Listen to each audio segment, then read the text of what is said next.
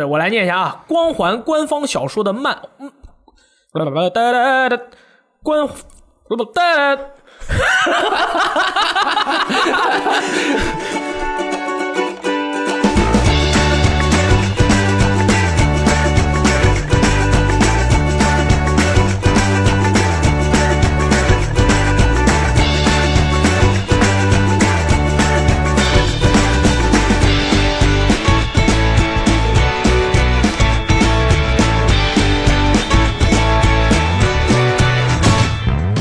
分享最美好的游戏时光，这里是 VG 聊天室之一周新闻评论室。大家好，我是雷电。大家好，我是阿力。呃，大家好，我是骑士。哎，今天我们有非常多重要的内容啊、除了每一周必然会出现在周六大家耳旁的新闻节目之外，没错，还有一个我们的游戏时光年度推荐最终年度专题节目的栏目的专题上线了。那么在哪里才所以我能们看得到呢？我们就直接登录我们 VGTime 的首页，就可以看到年度推荐里面我们选出的作为游戏时光的编辑和各种各位同事们一起投票选出的年度游戏最佳 RPG、最佳角色就是扮演我等们我等们的觉内得容。一七年就是各个类型最值得玩的，最不应该错过的。没对错，那么之前我们其实也是做了七八期的 VG 对决栏目，疯狂交锋，就是一起来讨论了一下二零一七年整个一年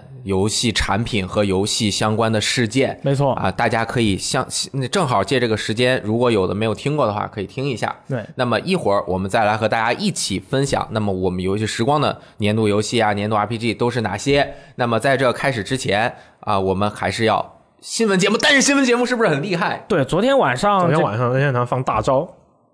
然吧后就就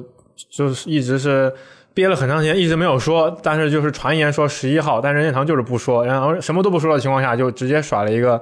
扔了个视频到 YouTube 上，把我们从我们在宿舍都已经都已诈经尸了，对对，大家躺着玩游戏，然后准备睡了，就突然一个任天堂来了，就哐的一下子，所有人就蹦起来，然后跑到电脑面前就开始搞。我这个怀疑叫什么？对我怀疑之前这个直面会，就是说他不是有这个舅舅党把他那个泄露了嗯嘛？任天堂可能有点赌气不，高兴。就是说哦，那你给我把时间都说了，啊那那我就我还弄不弄我就啊不？说了呗。对我任天堂也是有尊严的，好不好？任天堂可能是这个整个游戏行业里面最有尊严的公司了。你都给我泄露了，我还在这天公布，我觉得就很没有面子，所以说就晚了一天。啊晚了嘛，你好像没有是晚没有晚，你没有晚但其实我分析是这样的，就是任天堂的 PR 就是 PR 团队啊，嗯特别会，玩儿，就是特别就是你给我报了，对不对？对啊那我就不说我什就么时不候说了，我就嗯呃然后我我早上来一个传火，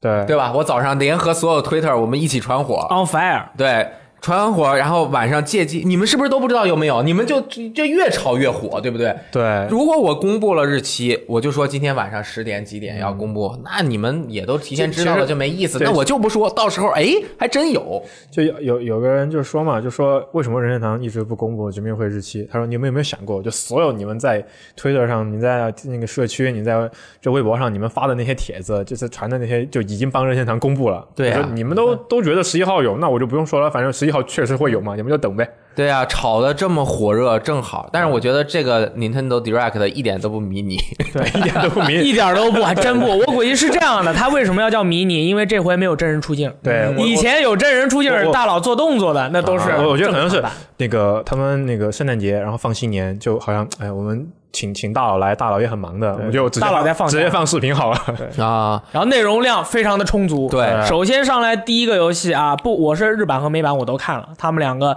同时说这个游戏在 NDS 上面非常的厉害。呃，对对对对对，对 NDS 的游戏嘛，《美妙野世村界》。野村爸爸，对吧？二零一八年登陆 Nintendo Switch 平台，游戏选可以选择传统的操作或者是触屏操作、啊。美妙世界这个游戏应该是从 N NDS 年代 NDS 过来的朋友，都应该是有所耳闻，因为非常非常经典。有说它是 S E 什么最时髦的游戏，时髦当年很时髦，它的的音乐就非常的潮，然后角色形象也是设计的。其实你现现在那个 Splatoon 对吧，色彩喷射团就是另外一个方向的潮。啊对当年对它就是有一点，就是我我具体风格我也不说，它戴着巨大的耳机，然后就那种沉浸在自己的音乐世嗯音乐界世界中，里整体的游戏玩法也和其他的都不太一样，不太一样。啊他就是很有觉得特色嗯嗯对对这个对那就是这就是有点这种感觉的那种很潮的那种是。这个游戏如果当时没有经历过的朋友，你现在到时候这个在 NS 上发售了，一定要试一下。嗯，这个游戏就是最近我其实还在 NDS 上玩了这个游戏，非常的巧。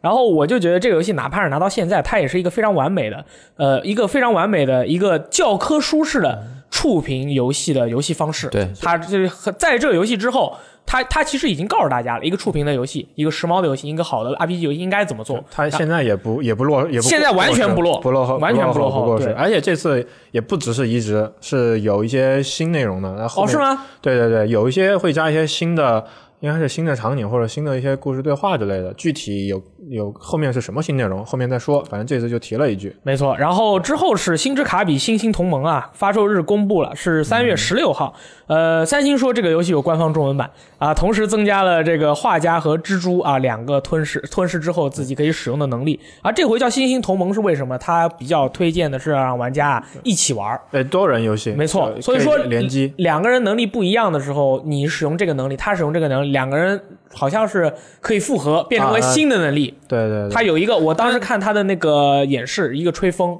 一个吹风加一个冰，你就可以把那个冰啊变成暴冰锥暴吹风出去雪，。还可以变成暴风雪。对对对，这个游戏很适合大家一起同乐。然后 NS 的话，又是一个携带的对，一个它本身就是跟 NS 那个分享那个特性嘛，你要两个人就两手柄一分开又玩儿，然后它针对这个特性去做个做这个游戏的话，确实这也是任天堂比较擅长的这样一个东西。嗯但是我觉得这个游戏应该没有以前卡比好玩。嗯嗯，它以前的还是单人很多的很多的变化，去不停的闯关啊。我觉得我不知道，嗯，这这个游戏是姑娘比较喜欢，嗯所以说相对的和其他的任天堂的那个呃平台跳跃游戏比起来，它难度可能稍微低一点点、啊。呃，下面一个是我个人比较觉得很惊讶的，是这个口袋铁拳 DX 对啊，要推推出两代 DLC，呃，这因为我觉得它叫 DX 就就以为它是完了嘛，就就完了完了就没了就就把以前的 VU 版的所有东西都收录了，结果对这个这个 DX 版还出了内容。这说明一个问题，其实他们 VU 是准备长期去服务发展的。当时对对之后呢，觉得这个陷入了人生的大危机，要不然就在新的这个平台上发光发热嗯了。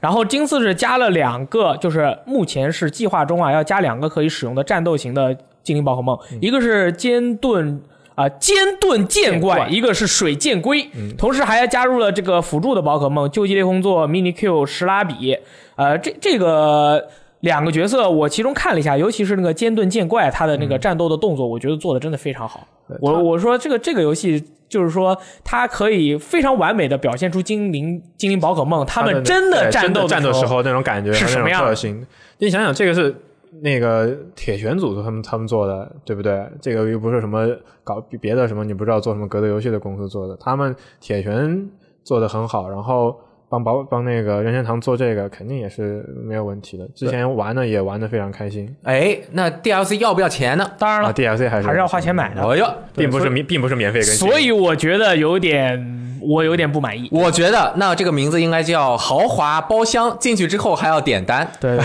对，其实我觉得这这就这么几个角色啊，是你免费更新，其实玩家更开心，因为其实整体一个狗带铁拳它现在的一个发展和玩家的那个人数啊，呃，日本和欧美比较多一点，其他的地区呢还是还是少。然后这个游戏的系统虽然不复杂，但是我觉得它跟其他的格斗游戏比起来，它的传播力还是有限。对，对，虽然它是精灵宝可梦的 IP，而且做的非常好，可惜了，我是这么觉得。呃，之后是这个港台译名啊，很神秘啊，叫《Zelda 无双海拉鲁全明星豪华 版》 海拉鲁，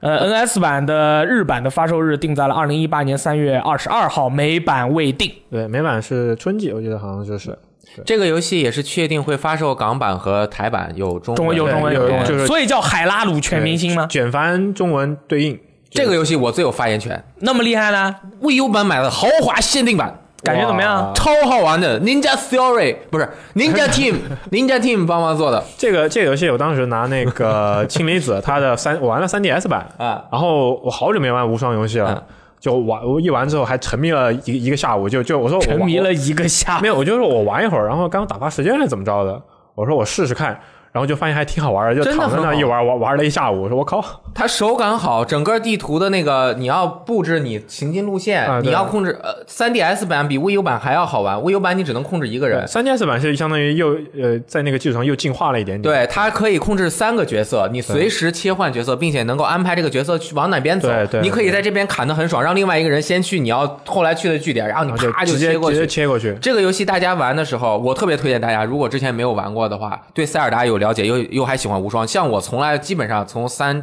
之后就没玩过无双，嗯，这个是我通关的，就是无双系列的游戏嘛，我就觉得真的特别好玩，手感也好。然后有二十九个角色可以使用。这嗯次它登陆 NS 平台还有一个重大意义，就是玩家在游戏中使用林克和塞尔达，可以使用他们在《萨尔达传说：旷野之息》里面的造型。嗯，对，这也可以说是紧跟时代潮流，有一点对对对，哎非常的好。补一句，最好是从困难难度开始玩。哦，是吗？对，我是困难难度开始玩。我昨你知不知道昨天晚上我玩了《三国无双七猛将传》的困难难度，嗯，然后上去就死了。这个不一样，啊，是吗？这个它比较接近于忍龙，哦，那不是更容易死啊？不，它 就是你你防就好了，要不就是要不就很无聊嘛，哦不要不是很无聊，就简单要不就闭着眼睛就对就就哐哐哐就 X 可以 X。他的那个 BOSS 和无双，双不一样，无双是追着你狂打特厉害，这个是就跟塞尔达一样，你要先想办法扔个雷进去一炸，然后过去当当当打。下一个公布的游戏，我可以说是这回的这个直面会啊，我最喜欢的也是最期待的游戏，就是这个《马里奥网球 A 市》，就是王牌啊。这个这个游戏它公布了，然后大家看了一下那个演示画面，就是马里奥、路易基、瓦里奥还有这个。就是任天堂那些角色嘛啊，人家的角色打球，每个人都有必杀技，然后打的时候还能把别人拍子打断嘞，超厉害的啊！除此之外呢，其实没有什么更多的内容公布，但是我觉得这个游戏之前我玩了一下 N 六四还是 NGC 上面的马里奥网球，非常好玩儿。啊，所以说这个游戏，而且啊，对，想起来了，它加了故事模式，所以说这回它这个游戏在 NS 上登录了之后呢，大家可以两个人线下直接就对战，我觉得非常好。哎，刚大金刚啊什么那些大拍儿，他们就不拿拍儿，直接用手用手打啊，对对，大金刚嘛，不需要拿拍了，就用手挥就可以了，完全没有问题。这个游戏是二零一八年春发售，其实它也算是呃马那个任天堂二零一八年春季公示的一个，我觉得是一个王牌游戏，但是这回好像内容比较少，公布的内容比较少。呃，这有一个全新的信息，大家可以看到，这是马里奥奥德赛之后马里奥的最新职业，嗯网球选手。网球选手好像好像没有，好像没有。然后那个是伊苏八，呃，在二零一八年夏季登陆 NS，这个没什么好说的。村长特别喜欢玩这个游戏哎，这我跟你说，我当时仔细看了一下这个游戏的啊、就是任天堂直面会日版和美版对于这个游戏的评，呃，对于这个游戏的描述。然后日版的描述非常的浪漫，就是说啊，一位红发的少年到了呃一个啊岛对上面，什么怎么样。然后美版特别直接，说你是一个流浪者，流到了岛上，为了生存，你要跟其他的流浪者一起建立村落，这样才能活下来。然后我我就当时我听，这不是鲁滨 逊？对对啊对啊，就像鲁滨逊漂流记 一样。啊然但但后我觉得做的很好啊，对美版和日版风格完那全必须一样不。一样，对 一样就卖不出去了。他，我觉得他美版肯定是针对这个美版的这个用户，就是你这么说，我比较容易理解。你要跟我说什么冒险感啦，什么大冒险啦，什么这啊那红发少年与这个浪漫故事啦，没啊什有么的，不存在那的。这是什么啊？就是到时候玩起来感觉还是你欺诈营销呢。呃这个可以啊，这非常有意思啊。除此之外呢，是这个超级马里奥奥德赛啊，二零一八年二月它有一个更新，二月是不是正好是那个过年啊？快过年了啊，追加了迷你游戏《路易基气球世界》。当时我看这个播片，我没看懂是什么啊，玩法。我我我我也没看懂是什么玩法，你也没看懂就第一遍是吧看的时候我没看明白嗯那。后来我们研究了一下，发现是什么玩法呢？它是这个把这个这个路易基气球世界这个玩法分分为藏匿和寻找两种模式。在藏匿模式下，玩家获得三十秒的时间把气球藏在地图的任意一个地方；而在寻找模式中，你需要三十，你用三十秒的时间来寻找其他玩家藏匿的气球。任务相关的成绩会被统计在案，然后在网上有一个这个表，大家可以看是有多少分。这不就是和追鞋墩儿并驾齐驱的、呃呃？丢鞋墩儿并驾齐驱的捉迷藏吗 没错，就是 hide and seek，就是捉迷藏，就是捉迷藏。这个这个其实这个迷你游戏意思就是说考考验的是玩家两个，一个是操作，你能不一能个是对，呃，你能不能跳到你想要跳到的地对就方。就就很顺利，又对很，快。还有一个就是对对地图的理解，地图的熟悉对吧你看看你这个地方藏的巧不巧妙，看看人家能不能找得到。你说不定有一个地方啊，我把球就放在你面前，你也看不到。你都跳不着，你都跳不上去，你就只能看看着打，然后啊，很对痛苦对对，呃然后这个游戏其实就是我昨天说的那个异步对战类游戏嘛，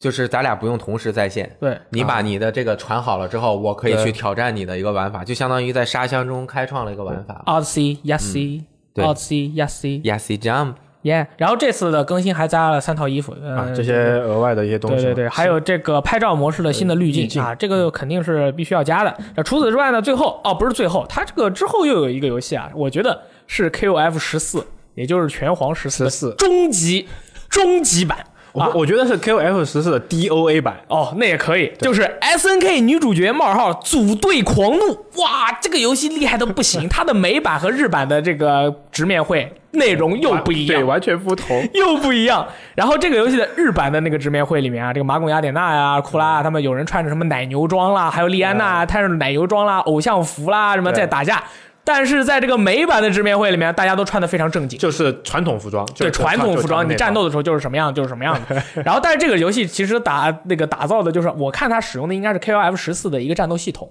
然嗯后使用的全是 SNK 的女主角啊，板崎优利也有。然后板崎优利大家也都知道会爆衫嘛，就是这个游戏它到时候就是一个是对战，还有一个就是人物的各种衣服的穿着，呃，我觉得非常好，简直是简直是完全没有想到啊！这个游戏那我觉但现在来得。看就角色少了一点，对角色看起来是少一点，但是我觉得 S 他写的是 S N K 女主角，嗯，她不是拳皇女主角，哦你要注意这一点。哦对其实他们在那 S N K 的女主角还那是还很多嗯那还是多，S N K 下面还是有不少的。没错，这是个这个游戏是预定在二零一八年夏季发售的，然后是呃，我觉得可以，蛮还蛮不错。为什么雷电老师那个眼中充满了我那个迷哦，茫？不是，我这个分不清谁是谁。你不 care，OK，好的， 对。然后之后是只有美美版的那个任天堂直面会独占的内容，哎那么就是呃马里奥对风兔王国之战，二零一八年春季追加大嗯大金刚，嗯，然后就是森喜刚，啊，做一个新的角色这，个日版的直面会里面是没有公布这个因角色为的日版发售晚，刚正那个原版刚好像刚发售，没还是错还没发售对，一月多才发。呃，还有下面的内容也是美版独占的，大家以后如果看直面会啊，都是我建议大家先看美版的，再看日版的。美版的会多一，美版的内容很多，对对对，会多一一些。些。然后是《收获日二》啊，是 Payday NS 版，对吧？是二零一八年二月二十七号发售。呃，《收获日二》，嗯，这个应该下一次问问罗斯特，觉得这个游戏怎么样？这这个游国戏，内很火，这个游戏我当时玩了 PS 三版，我觉得画面有点差，然是后我有很点差，然后我嗯又不喜欢合作，嗯，它也是属于很适合直播类的嘛，就是它主题简单易懂，大家就看个乐呵。哦哦，最后还公布了大金刚的，我还以为是新作啊，其实是一个其实是个 Wii U 的移植作品，它哦就是一个呃 Retron 工作室的那个《大金刚热带寒流》，然后这次一呃会在五月四日登陆 Switch 平台，然后在原来的基础上有新的可操纵角色，然后支持本地双人就游玩嘛，就跟以前一样的。就这个游戏当时在 Wii U 上评价挺高的，就是 Metacritic 上的分数和媒体总评也是，我记得好像八十多分吧。有，然后有玩家在这个新闻下面回复了一句话：“你不要以为大金刚很简单。啊，这这这是老任的这种平台动作游戏都都是这样的。你不要大金刚可能是在马里奥、呃耀西、卡比呃、大金刚这几个平台动作游戏中最难的”。嗯，对，因为它就是呃，就是一命两命，然后你背一个人。呃，其实我觉得后面做的都没有 SFC 上面的那个好玩。哇，阿雷好严格呃哦。我是觉得还是还是有一那些那好，我差异我没有玩过 S 它也没有 S 跳 F C 那个，它也没有跳出原来 SFC 和 GB 上面的那个整体的真的玩法。哦，对是这个意思。它这基本的结构也差不多，就是画面效果增加了，嗯但没有关系，这是你在 Switch 上能玩到的最好的大金刚，因为你没有别的选择。嗯，但一它也是近最近这几年唯一的一个，它没有一直没有出全新，原创没有出全新的作品。哎，直面会最重头，直面会最重头，内容也最少，就是几乎什么没说。地上有一堆火，然后着了嗯那个火啊，有个人手摸了一下，着出了。出了个标题，嗯呃，出了个标题说是 remaster 了，然后这《黑暗之魂》remaster 了，登陆 NS。呃，它这个是 Switch 版的 dock 模式，是一零八零加三十帧，掌机模式是七二零 p 七二零 P 加三十帧。那么同时在这个直面会之后呢，它这个呃 FS 官方也说了，这个重置版不仅仅是登陆 NS 平台，他们还会嗯全平台登都有陆 PS 4和 Xbox One 还有 PC，在这三个平台上都是以一零八零 P 加六十帧的效果运行的。所以说当时我看了这个以后，本来之前不是一直有传闻嘛，我很相信，所以说我就说啊，那肯定 NS 买爆啊。但是，一听 PS 4版、Xbox One 版、PC 版有六十帧，我立刻就说那肯定是买 PS 版，嗯没有六任何六十帧真的很重要。对，而且他这个说的是高清版，有些人问，啊，普通机型就能幺零八零六十帧是吧？对，应该是啊 PS 因为它其实当时的那个画面或者怎么样，它是高清版，又没有说是重做，应该是可以达到这样的标准的，我觉得没有问题。嗯哦，哎，嗯然后 Pro 和 X One X 还有相应的强化，应该就是分辨率有一些分提辨率升。啊、光影啊，反正就就那些东 西。对，然后当时有人就是这个图，就是摸了火着了以后，整个人出来以后，这个图很多人说是 CG 云渲染，但是嗯我其实当时仔细看了一下，我觉得这个就是 CG 云渲染。 我觉得你昨天晚上一一口气很坚定的跟我说，这就是画面。对不起，对不起，对不起，我这个重新思考了一下，我重新思考了一下之后，我就说，哎，对了，想起来了，还说了有一个情报，说是这个游戏的呃 PS、Xbox One 和 PC 平台的这个移植是其他的呃工作室其他工作室做的，然后这个 NS 版呢是中国的一家工作室嗯呃据帮着说移植据说是维塔士嘛，但是呃，现在是他们收到的通稿，就媒体通稿上又提的是重重制版是 From Software 自己做的，啊、但是其实我觉得谁做都不要紧，对啊，对，好像换了谁做你就不买了似的，还不都得买？而且这个是高清版，没有大没有家关系不要期待。就是有朋友说有可能会有新内容，我告诉你，我以这么多年黑暗之魂呃不是黑暗之魂恶魔之魂粉丝的经验告诉你，这么多年了玩他们所有的游戏，他们绝不会在这个版本里面有任何新内他容们，都也有呃，他们都绝不会有他们都做新游戏去了，绝不因会为有。 remaster 的有偶有有的时候还会稍微加一丁丁点东西，基本上呃不加新东西的，就是如果他这样做，就是说明 From Software 真的很特立独行，就是大部分的 remaster 的游戏都会加一一丁丁点啊，它它有加新年新内容，就是这个专用服务器，不是 P to P 了，啊，不对，有啊，六人合联机嘛，哎六人联机。嗯对对对，其实还是我说的是在故事或者是啊那 BOSS 或者是这新个的不武器不这不一好方动面，对对对，这种核心的东西不好动的，啊，对嗯，没错，因为当它然是这样交给其他的工作室去做嘛，你只能外延，不能往内改理对，解，就是希望他们在游戏中的任何一个那个材质、雕像、武器护甲上面的纹饰什么的，这些代工的这些大哥不要改。因嗯为这个是很重要的一个东西，大家以前看过很多的这个高清化的游戏，它里面呃上面的材质啊、什么描述都容易改了，因为在黑暗之魂的世界里面，呃，大家会根据这个雕像啦、上面的纹饰啊、纹路啊什么来进行这个考古，这个改了，我觉得就很要命。他应该，但是我觉得他应该不会改这个不会啊，的。嗯他不敢乱改，所以说应该原汁原味，除了这个画面更高清六十帧啊那，嗯除了《黑暗之魂》那个重制版，其实还有一个三部曲大合集，嗯，是一个哎，好像是 PS 四 X One，对吧？它是然后呃，没有插腕吧，只有啊啊 PS 只的。有 PS 然后它的那个《黑暗之魂二》本身就有 PS 四版。嗯然后《黑暗之魂三》本来就是 PS 四上，所以说其实是把一代高清了，然后跟之前的两个游戏打打了个包啊打个包，哎呀卖给你们，然后带一个很好看的一个家书的架子，对这边是一个呃骑士像，没哦错，然后它的好像光盘特别多，应该是带各光种盘很多，应 该还有好像音乐，还有原声集，对各种对还有 OST，我看有六个盒，有有原声嗯集，然后有三本那个书，就是像艺术册啊，或者说对这些解读之类的。我觉得但是买的太多了，我如果之前没有买，我真我真觉得我这哎，个哦，我这种就是什么都没有买的，真的要买，啊我只有一张《黑魂三》实体盘。 我买了个《黑魂二》限定版，《黑魂三》限定版，然这后个对这对个太多了，我跟你好呃说，想买。昨天晚上我躺在床上，我在想啊，这个黑魂的这个合集的这个事儿，我觉得它的这个合集啊有两个重大的意义。嗯，一个重大的意义是什么呢？是官方正式承认了《黑暗之魂二》是我们三部曲之一的一个作品。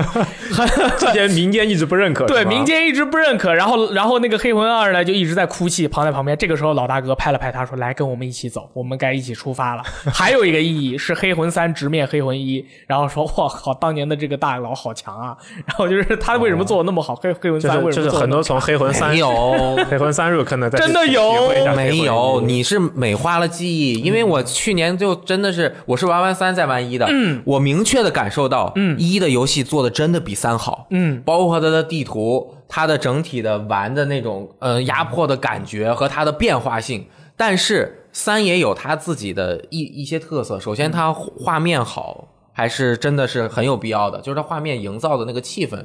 还是不错的，尤其是我很喜欢它那个呃那个中世纪的盔甲嘛。但是一的那个盔甲就是没有三的那么那么好看嘛，那肯定对吧啊，那呃个这一当时次性能有限，这一次一重置据说应该是用到了三的一些光影的一些那厉害材质了的效果，是吗？他是说了用到了一些三代的光影效果，啊、所以而且我仔细想了一下，呃，维塔维塔是如果要真要他们做的话，他们技术很强的，嗯，如果真有钱，他们那个收费好像应该也不是很高。哦我这你都知道，我就猜的嘛，因为你 这想你，都知道。蝙蝠侠三部曲里面那个那前两个阿卡姆精神病院和阿卡姆城，就是华纳找维塔士，你们帮我们重新做一下，对他们就直接拿《虚幻引擎四》把整个游戏重新做了一遍，像模像样，整个玩法、操作感和之前的一模一样。嗯黑魂三肯定和黑魂一虽然不是相同的引擎，但应该差不太多。嗯他就拿过来用三的引擎，我再给你重新做一遍，哦他们是有这个能力的。嗯，但是具体的能提升多少？因为它不可能所有的建模都重新做，所有的材质都那呃，到底能有什么样的效果，我们还不清楚。但嗯我还是比较期待它有一个画面上效果的提等升。着回头、呃公布时机的时候，可对以可以看一下到底因为嗯是怎当么一种感觉。嗯时阿卡姆的那个维塔士的那个重置啊，被我们我那个底格茅斯给喷爆了。嗯他说你你确实是拿虚幻引擎把这个游戏重新做了一遍，，对，居高甚伟，非常的棒。嗯，但是你这个做出来的这个建模，整个的这种感觉，嗯跟当年的那个阿卡姆的精神病院里面人物的那个对美术感差太多。对，嗯所以说你确实是可以做，但是缺乏了神韵，还是有问题。呃，但是其实这个是当时对老玩家的冲击，对啊这是一点。对，但是其实大家比，就是一个事情刚发生的时候，大家都更多的，尤其是老玩家，会觉得聚焦于这个嗯会聚焦的同时会有一点抵触心情。只要你有一点不好，我就会非常的抵触。嗯，它确实在角色的这个配色方面有问题，那是因为原本的时候引擎技术和画面效果达不到那么好，我就要用美术填。嗯，那新的技术上来了，又没有原来那么好的美术在这边帮你调色，它确实会差一点。嗯，但是你真正去玩这个游戏的时候，尤其是老玩家，你你自己去玩一下你就知道，新的比老的画面好太多了。啊，是的，因为我买了。 因为只有过场的时候，你才会看到那些很近的那些东西嘛。当然，它确实会不如原版的那个差一点色调，但是当你进入到这个城市里面去之后，你会发现整个的效果是完全不一样的。嗯，对，确实是这样对对，这个就是还是要双面看。当然，它肯定也不好，那它也有好的地方。对，对这还个是要再聊下去就是另一个话题了，对对就对是论以前的游戏和现在的游戏，如果做了重置，谁做的更好啊？这个我们以后再聊。对，以后再聊以。后再聊。嗯这个哎黑暗之魂就是这个你们买哪个版本啊？嗯你觉得 NS 适合玩黑暗之魂吗？说实在话， NS 的，我如果是它默认的 Joy-Con 手柄的话，那显然是不适合的，因为你要射箭，射箭射得很准很重要啊。嗯，这个所以说我要买，我肯定买 PS 版。我肯定因为六十帧还是我还是比较喜欢高帧数，确实体验起来比较好。 PC 版的原版，然后在 Steam 上有一个解帧的一个补丁，你下载以后用了以后，你玩六十帧和三十帧真完全不一样。就就因为有时候你玩六十帧能救你一命。嗯，我看那个就是他们玩 PC 版那种六十帧，确实感觉要好太多了。对对对对，但是如果话说回来，你比如说咱们以前都玩过 PS 三或三六零时代的《黑魂一》，我们也就已经玩通过了。嗯，那我们是不是可以想，我们买一个 NS 版，然后在不同的场景下可以玩这个游戏？而如果是一个新玩这个一第一座的朋友，嗯，他 NS 移动着拿出去，比如说在地铁上玩黑魂，我觉得不是一个很好的体对验。对，它这个游戏场景好像需要你全神贯注吧，说不定会坐过站。呃，对你全神贯注，你要下车了，你没有篝火，这你这又很这紧这张正在打 BOSS 了要下车了怎么办？啊、嗯携带版黑魂也这啊不是而而且它整体是联网起来玩儿效果会更好，嗯，但是你移动出去玩，它就没有，你就是肯定要舍弃一些东西，但是移动肯定有移动的好处，但我仍旧是觉得这个游戏是还是稳定着你能够更好的发挥，因为这个游戏太苦了，对不对？对，所以比如说你买了 NS 版，你肯定也是先做家里用电视玩，等玩的很爽了，很很痛很溜了之后，你你再移动着玩，但是我还是觉得好想试一试 NS 版呀。呃这是个的这个其实看自己选择，我觉得完全没有关系。就像其实你你虽然说了哗啦啦说了很多那个这个两个版本的顾虑，但你要也要考虑，其实很多人可能只有 Switch。对，而且嗯对吧很多人可能他买了 PS 四版也没有玩通，对嗯最后其实就是进去看一下，当年都玩过了。所以就各各取所需，我觉得这个大家自己根据自己的实际情况和实际需求，他买们哪有个些版本都都不要他们紧。有些人说玩 NS 版就是你玩 PS 四版摔的是手柄，玩 NS 版摔的是掌机嘛。对，但是我我不知道有多少人玩黑魂真的是摔机器的，你们有见过你们认识的任何一个人玩黑魂摔的没吗？有，我会拍桌子，对啊，我我我我最多我最多就拍拍桌子。我见然过后你拍出来，村长是扣磕他那个键盘，啊，真的啊啊，哎真的真的真的，的在磕键盘，因为黑魂三的那个攻略不是不是啊，黑魂三的攻略。呃，DLC 攻略，啊，还有那个人王的攻略是他嗯做的，他他玩的时候就哇就磕桌子，我们就知道他可能又怎么了。嗯，如果画面有很明显的区别的话，比如说光影和材啊质，那我肯定会买个叉万叉版。嗯，原来是这样。哎那没有任何问题，完全 OK。我敢说，普通 PS 和叉万它绝对会掉帧。啊，他是说六十帧，他我不我我我不信，根本不相信。我不信他他能六十帧，我觉得叉万叉也会掉帧。 它是可以六十帧，你站在那儿不动的时候就就对啊60帧 了，是，但是他肯定会掉，不掉帧也是帧数生成率有极大的问哎你题。们看雷电老师刚才那个表情那么严 肃，我以为他想说服我们买 NS 版，结果说了半天，其实意思就是说不要买 NS 版。买买买买，太危险了我我买买买，我觉得是这样的，先拿 PS 或者你的叉万叉玩一下这个，然后之后啊，NS 版它降价了，你再买。而且大家要就是大家要放 心啊，这个这个游戏是有中文的，没有任何问题嗯。哎，我呃有，而且有简体，对不对？对对对啊所所有所有平台都有中文。对呃，而且好像有传闻是 BNEI 想把一到三全搞到 NS 上面是吧？呃，没有我有看到，啊，有传你说传闻是对吧？传闻啊嗯有传闻传这样，但是没有传说是 BNA 想搞。啊啊，对反正就是，哎，三是 BNEI 发行吗？呃，都是 BNE 啊发行的嗯，都是 BNE 出来的。那就有传说，那肯定是 BNEI 想搞啦，那 不是 BNEI 想 BNEI 搞，别人谁能 E 对搞？，这发行 BNE 当时 BNE 搞了，还有谁搞？谁对谁能搞得到？对不对？是啊然后大概就是这样了。这个任天堂直面会美版、日版的，我们这个总结总结小会啊，大概就是这样。然后之后其实美版里面还有一些这个独立的一些游戏啊，也都蛮棒的。嗯还有什大家么 E？FE？对对对，然后大家到时候自己看一下那个全程，也就十四分钟，看得很开就心。在我们网站上、首页上就有。对，在我们网站首页上点开看报，爽爆，然后你就买爆，好不好？嗯哎，这就是这么简单的一个交易行为，好吧？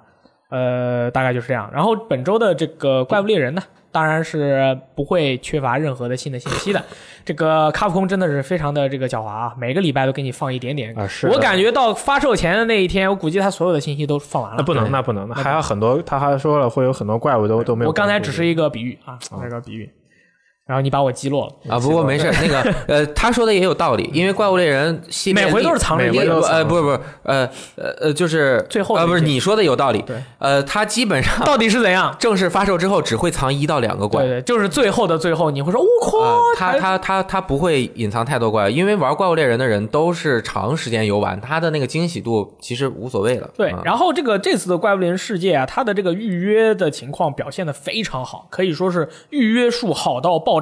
它在这个日本亚马逊上面，现在预约榜是就是热销榜第一位，美国亚马逊第八位，英国亚马逊第十位，德国亚马逊第八位，法国亚马逊第七位。然后也就是说，在那个排行榜上面啊，排行榜上面除了就是 NS 的游戏和 NS 配件以外。剩下的几乎都是这个索尼平台的东西，就只剩那个，啊只剩这个怪物猎人而世界且了。是不是他竞争的人家都是已经发售的游戏，他还是个预售的？对对对，吧他这就所以说是销售的非常好。对而且我要跟大家分享一下，今刚才村长刚跟我说的，就是本周啊，日本的这个销售榜里面，只有一个索尼游戏进了前进了十，前十，还剩下的全是 NS 游戏。你们知不知道这唯一的一个索尼游戏是什么？你们猜一猜，其实不要说，呃那个那个雷电老师猜一下，唯一的索尼游戏什么什么性服装管 理员，不不对是，不对，第十位，第十你位再猜一，个唯一一个 PS 四游戏。对，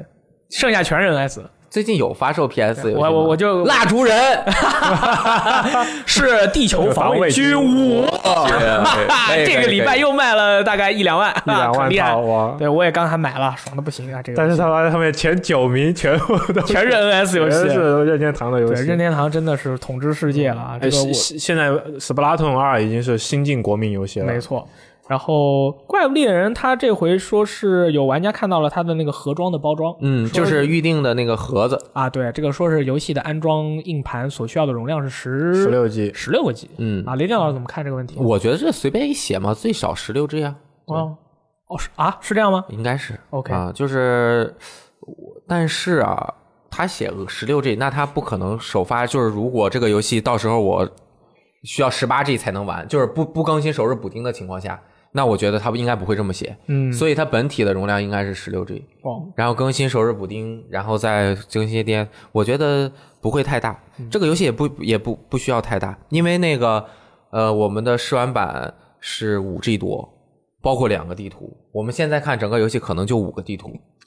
每个地图四个 G，一共就是二十个 G。OK，完 全 OK。嗯，然后在它基本没有太多的 CG，、大部分过场是即时演算的，所以十几 G 还好，嗯，而且其实容量小，对于游戏的负载会低一点，嗯，因为比如说你看那个森林里面，它很多材质可能是一样的东西贴上去的。对，要么它运行效率不可能那么高。啊，你像它在切换那个呃营地的时候，嗯瞬间就过去了，对吧？嗯，然后《怪物猎人世界》将在二零一八年一月十九号到一月二十二日期间举办第三次测试，这次增加了封面怪灭尽龙可以讨伐，但是玩家只有十五分钟的时间，并且只能历尽四次啊，历尽五次就这个 game over 了，大概就是这样的一个情我我况。感觉我们编辑部可能只有信离子能能过得去，对，还有我，还有我，sorry，是你吗？我很强，没问题吗对？我没有你上次角龙过了吗？过了过了，我不算随便编辑部的啊，我很厉害的。对啊，这扎很扎危险你扎。哥扎哥不算宿宿舍，我说的是宿舍烂仔们。哦那我也可以过啊，没有问题啊。能过，对啊这个到时候群里金闪闪大佬、潘 Sir 大佬，对吧？Allen 大佬，四个人，S M M 大佬 S M 还行，嗯，但这这个次是时间又少了五分钟，历尽次数也很有限。能打过的，因为 YouTube 上面有很多打过的视频，哦哦，可以借鉴一下他们的战术。因为他一定是希望你能够去打过的，哦因为他打过之后有特点嘛，嗯我还以为他他是希望你打不过，然后啊你想去正式版里面再挑战啊，哦一下。肯定是能打过，因为他这一次给的道具特别多，你就回家拿足了什么闪光弹啊什么的，跟上去狂搂了。可以可以。然后，哎，这个事儿我觉得是我和雷电老师比较开心的，就是 NS 上面啊，这个《极黑地牢》一月十八号发售了。然后这个游戏也没什么问题，售价二十四点九九元，但是它的那两个 DLC 居然是分开来卖的。然后《猩红宫廷》和《破盾者》一个卖十美元，一个卖四美元，居然没有这个包含在这个整个之前的这个包里面，它他是分他开来他卖。不是年度版，嗯，我觉得很，我觉得很很不明白啊，后为面还有后更面还新会有的，更新啊，就说 明还有好几个。哦， 对啊也是也是。然后这个游戏有没有中文也不清楚，暂我觉暂时得还不清楚，应该有，我觉得应该有，到时候应该是去呃美服商店咱们去看一看。啊看他这个自己开发工作室愿不愿意加进来，这个游戏太适合，这个游戏太适合移动游玩了太适合了。嗯啊！你没事儿拿出来，你坐着地铁或者坐着公交车，你拿出来玩一来来两把然后你这四个人都死 了，回 回家之后又是一场新游戏。速度关机， 这个按键就那个电源键就在旁边，马上关掉。对，因为这是回合制的哦嘛，就是很适合移动游玩。对，然后这个礼拜最后一个消息啊，这个这个其实如果这个礼拜没有任天堂直面会的话，这个事儿算是算是比较大一点。但是如果有了的话，我觉得这是我都不想提什么。东西？ 就是这个哈普空啊，公布了《鬼泣高清收藏版》日版，二零一八年三月十五号发售。呃，实体版售价为三千九百九十日元。这个游戏就是当年 PS 3的高清版，再高清拿到 PS 4上 X，呃还有这个没说 Xbox 的情况啊，应该是有的，有吗？ 有的有的有是吧？有的 PC 都有。然后这个游戏的官方中文网站居然上线了，然后上面写着的这个发售日是三月十四号，跟日版和美版时间都不一样，对，就这个问题，我我当时跑去卡普空那边问了一下，该问了是吧？然后他们那边就就知道就就告诉你，就是说请期待我们后续公布，啊对吧？但根据这个情况，如果他们没有的话，他们就告他们会告诉我没有。然后这个他们这个中文官网啊，我还去看了一下，他们上面在描述《鬼泣》是怎么样一个游戏，他怕有些玩家他不知道，他就嗯官描网就述。官网就是这个作用了。对对对，这个官网上就描述了一下这个游戏，然后我给大家念一下，我靠，这个这个文稿真的太搞笑了啊！这么说的，他说紧接连击，以 stylish 来击倒敌人，利用剑和两把枪连接打出帅气的 combo，越是以 stylish 打扫敌人，越来强化但丁的心得的 red orb 就会更多。只要活用攻击 combo，在画面的右上方表示 do，再结合攻击连携，就会顺序出现 cool。Bravo, absolute, stylish 来提升 rank，它的 我觉得应该让你去配一个中文的预告片。它的它的这整个的一个描述，从头到尾，它的用的英语单词，我觉得有点太多了。这是港版对吧？对，因为对啊这这肯定是香港，他可能他没有把游戏里面的这些系统翻译都出来，没没翻译对出来，。对，但是我觉得确实也不好翻译。非常酷，很有感觉了。对 对对，酷风格化，酷其实棒其实屌啦包括到这就算如果有中文版，我觉得这些这些系统可能也不会被翻译出来。对，应该不会翻嗯，对但是但是他的这个文稿真但对的文写稿得就看太着很尬很了。奇这这没法翻，CBAS 啊。对对，就不能他他在里面之后还有一张好大的图，上面是这么写的：击倒敌人，获得这个红色的这个钱，可以买一些更多的技能傍身。这个是包括哪几座啊？呃，一二三呃一二三都有中文。没有， 不不知知道，道不知道，我只能不知道说不知道不。知道。对我我我问了，他们也说有繁体中文网站，但是并不代表它就有中文。啊对，汉化一下这么点文本卖爆啊！要有中文我也哎买一套。哎哎，好像是《嘿，生化危机四》是不是更新中文了？哦，对，回去更一下，玩一下，爽到！哎，它 PS 4也能直接更新吗？哎，这个问题问的非常好，我的 PS 还没有开机，因为早上我过来改稿子需呃了。要额外买的 PS PS 四版会推出实体版，但是会不会更新的话，他之前没提。叉 One 版更新了《生化四》，那肯定，PS 版肯定更。然后五六没说，我觉得呃应该我会是是朋友发私信给我的。如果观众朋友们在听节目的时候已经验证了，可以在我们评论中写出来。可嗯以，然后雷电老师是不是还我们这个这个新闻没了，新闻没了，结束啊了，沉默了。还有一个游戏也是这周公布的，大家很期待的《全面战争三国》，呃，会在今年的秋季发售，然后这次就直接就对应中国的历史题材，它也直接带着中文就直接就发售，然后而且它不仅还包含中文字幕，它还包含中文语音。啊哇，对，如果你去看这个预告片的话，你会发现这个工作室对这个题材的理解其实还蛮有意思。然后看到里面就欧美文字做的那个刘关张还有吕布，你会感觉跟跟亚跟我们平时看的那种无双题材光荣的或者是吧对，光荣题材的那个刘关张就感觉完全不一样。就那边是是都是美型，都是这种俊俏的帅哥，然后这边就非常写实，看着就跟流氓地痞打架的那 种打架的那种说那种。话小心点，你就就确实很有那种历史上的武将，那都是都是五大三粗的，哪有那么那种像那种都一个个都跟美细型佬美对对型对男子出来就是帅哥那种感觉。我还真觉得他这个设定挺吸引我的，对，就是他和三国无双完全不一样嘛，他那边是塑造嗯那个强力无限，这边塑造那个卖草鞋的什么，嗯那个卖鱼的大那个呃很壮，然后就看着是很普通的那种人。然后有太空自了嗯己的一个对中国的这种的一些理解，然后 logo 上面还有一个三国，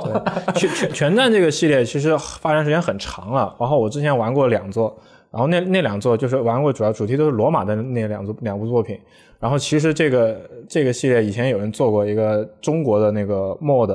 就是把里面的所有的那些角色都换成中国风的，就是因为就因为你们官方没有嘛，我们就自己做呗 那。换的不就是《三国志》的头像吗？对，然后然后这次是官方自己就是最新的技术完全重新做的，就相当于是回应了很长很长时间玩家的这个这个这个期待。 你刚才说他们是地痞流氓，小心关二爷天上劈你啊！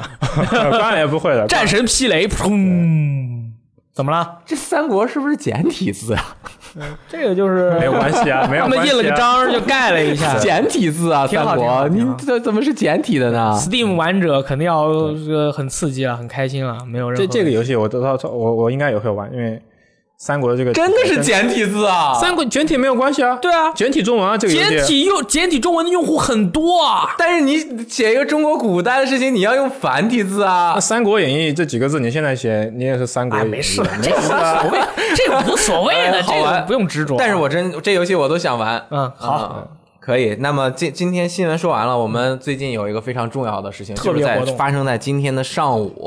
我们公布了。二零一八年这个年初，游戏时光为大家做的一个年终的特别企划的专题，叫做“二零一七七游戏时光年度推荐”。差点说成一八了。那这个其实是和我们 UCG 大赏一直火热进行的玩家投票有机结合在一起的一个媒体选择奖的变形专题，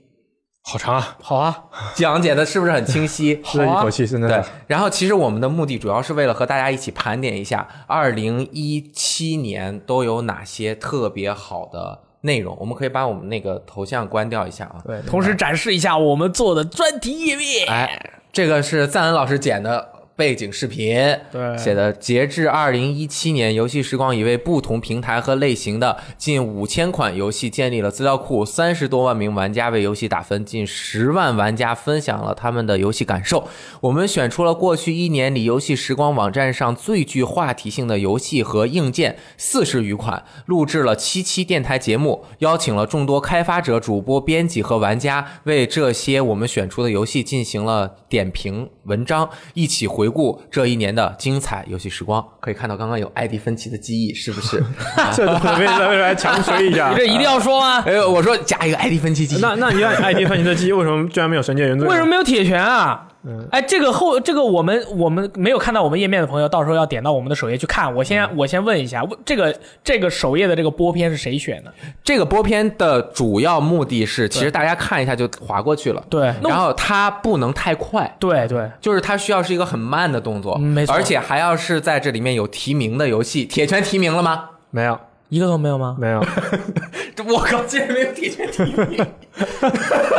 那没有问题。你你把这个标准告诉我了，这个播片里面没有铁拳，我就我就 OK 也一了。没有首谁一首凉凉凉的送给对，你。这首屎我就这口屎我就咽下去了。 因为它主要还是为了衬托一个它这个整个的画面的节奏感。 OK，那所以我们选择的就是这样。然后我们来一起来看一下我们这个到底都有哪些。首先首当其冲的奖项，嗯年度不能游讲戏讲，首当其冲的推推荐推荐就是一年最好玩的游戏，经过我们整体的投票选出的，就毫无争议。毫无争议，就没有人有有说什么我我我质疑，没有的，对，没有一压一。 《塞尔达传说：旷野之息》对，这个游戏得到了极高的票数，在我们网站也是有五千零四十二人进行了点评，平均九点七分，这应该是不是我们最高的分数了？如果按人数也多的对话，对对，没有错，没有错对，对，对这个肯定的。我无法反抗，确实是这样。哎，那我们可以念一下，就是每一位我们邀请来的朋友，我们选了其中一部分人，给大家念一下他们的评论。嗯，第一位是游戏机使用技术的责编沙加老师，这也是大家非常熟悉的老朋友。啊！当我爬上一座高山的时候，眺望远方，攀登新高峰的心情又会油然而生。这时，我就会想起乔治·马洛里的这句名言。当然，我并不用担心会步了他的后尘，因为我只是在一款游戏里，这款游戏便是我2017的年度游戏《塞尔达传说：旷野之息》。它的那一句名言就是“因为山就在这里”啊，《塞尔达传说：旷野之息》有一百个理由让你爱上它，不过对我来说，只要一个理由就够了，那就是探索未知。我从小就热爱探索未知，大航海时代一直是我的最爱。然后就是各种日式 RPG，每到一个新地方，我一定要走遍地图的每个角落，期待着能够发现各种秘密。日式 RPG 中最令我沉迷的一个设定就是开着飞空艇四处探索。每当看到有什么穷山恶水、荒漠孤岛时，我都想尽一切办法去探个究竟。可惜，随着机能的提升，日式 RPG 里的飞空艇全变成了地图式的点选移动，我再也找不回这样的乐趣了。直到《塞尔达传说：旷野之息》的出现，哎，这个游戏真的是 game 啊，我们就我们几个烂仔就不做更多的评评价了啊。对，还有我们的真正撰稿人大佬周兴啊文先生、周兴文可以周介绍一下他是不是写过非常多大家非常喜欢的文章？啊、对、他之前写过，他是 FF 的粉丝，同时之前我们网站上也有一些龙珠相关的东西也也写过。嗯，然后他这次今年就是他最喜欢的游戏也是《塞尔达传说：旷野之息》。他说，《塞尔达传说：旷野之息》让我愿意相信，仗剑穿越草原和山脉的经历在我们的人生中至少有两次，一次是在少年时代的幻想里，一次是在海拉尔的世界里。正如我之前一篇文中所说，这一次《塞尔达传说》让我想起曾经的年少时光，在那些时光里，孤独和贫穷没有禁锢我们，压力和迷惘也没有打败我们。我们在电视机前拿起手柄，走过一个又一个世界，回到生活就学会了热爱。嗯，他写的其实整个是一个非常连贯的一个像散文一样的文章。对，大家一定要阅读一下。阅读一去下，拜读一下对对我们最喜欢的博主之一女六六六，哎，也给我们发来了评语。直到今年玩到《超级马里奥奥德赛》之前，我已经把打游戏和做直播结合起来，到我自己也不能察觉的程度了。即使现在下了直播玩游戏，也总会切换到主播身份，像是个职业病。该从哪些方面阐述？该怎么带动气氛？该走哪条直线？我往往对游戏思考过多，直到我遇见了马里奥。在九百九十九个月亮之后，我度过了快乐的几天。在这几天里，我回归了一个纯粹的玩家，在一个多彩的世界里探寻、冒险。多次恍惚，忘了直播间还有其他观众，也不在意直播的节奏，开始慢慢的和地图说话，和任务说话，用马里奥的眼睛看世界了。哎呦，真的玩的很开心哎。然后那个呃，五个游戏是我们选出的年度游戏有推荐，那么或那个第一名就是我们最推荐的就是《塞尔达传说：旷野之息》，那么其他的我们竟然有不是竟然，竟然还行，说话很危险，朋友，我强推的《刺客信条：起源》竟然进了年度游戏，是不是说明很厉害，很厉害，对吧？女生英雄五，没错你。先记我录我强推的《神界原罪二》也进了，是不是很厉害？ game 你也强推，对因为视频组全都玩《神界原罪二》，没错所以我们投票就很多，你们这是强行让你真的很真的在玩啊，啊，可对以吧？可以。鸠可以羽、幻阳、幻阳、幻阳、幻阳也得玩，呃，光头王、赞恩、对啊大力雷电，对啊我们组百分之百的人都玩，你们惭不惭愧？惭不惭愧？好，我们都玩了《塞拉传说》，做这行我们没就有上玩了过第《一神界原罪》，惭不惭愧？但是，哎最佳角色扮演游戏《神界原罪二》没能没拿赢得，没能拿说到明文编玩 P 五的更多。对呀、你们不 懂。